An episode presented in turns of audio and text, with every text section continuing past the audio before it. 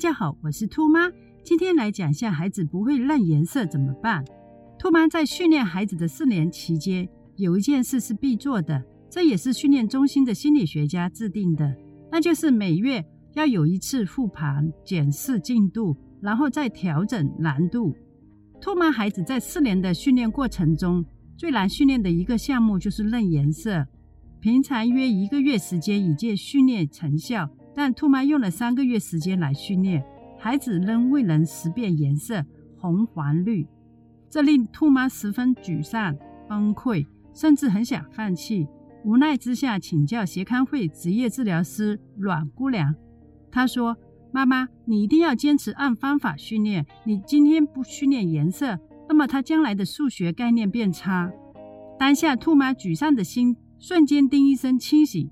若我们今天不努力训练孩子，那么他将来的数学能力变差。回到理论的范畴，若孩童在现阶段未能识辨颜色，很显然他是因为发展和发育未达标。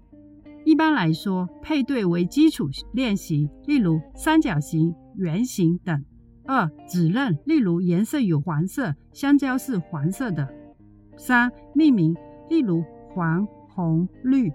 形状，通常情况下，一到两岁配对圆形、长方形、方形；两到三岁指认颜色、形状；三到四岁命名红色、黄色、绿色、形状；四到五岁颜色深浅、几何的图形。借鉴兔妈当年做法：一、先用配对玩具练习。然后也可以把面包用戒刀戒成圆形、三角形、方形，让孩童配对成功后，让孩童吃面包。亦可用三块拼图练习，也可以用春卷皮剪成圆形配对，也可以用春卷皮剪成图形配对，尽量生活化及有趣，让孩童喜欢。二、开始训练颜色，先以生活方面着手，例如衣服上有黄色的波点，香蕉是黄色的。黄胶也是黄色的。三、生活与配对颜色、形状同时进行，例如能在一堆颜色的物品里找出相应的颜色，又或者把黄色的香蕉放在黄色的盒子里，把红色的苹果放在红色的三脚架上面。四、生活与配对颜色、形状与台面功课一并进行训练，例如把黄色的三角形碎布盖在黄色的香蕉上，然后把它移到浅黄色的盒子里。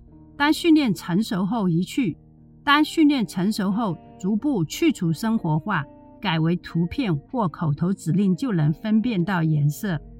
训练的贴士：若未能纯熟掌握，需降低要求，回到第一个步骤。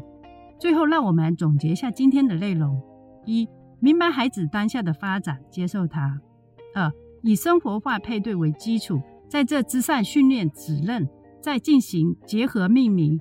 为最高阶的识辨颜色深浅、认识几何图形做准备。三、若孩童未能掌握，请回到第一步骤重新训练，为全面掌握做好基础。好了，若以上资讯对您及孩童有帮助的话，敬请分享给需要的家长，让他们尽快运用于孩童训练。谢谢您，下期节目见。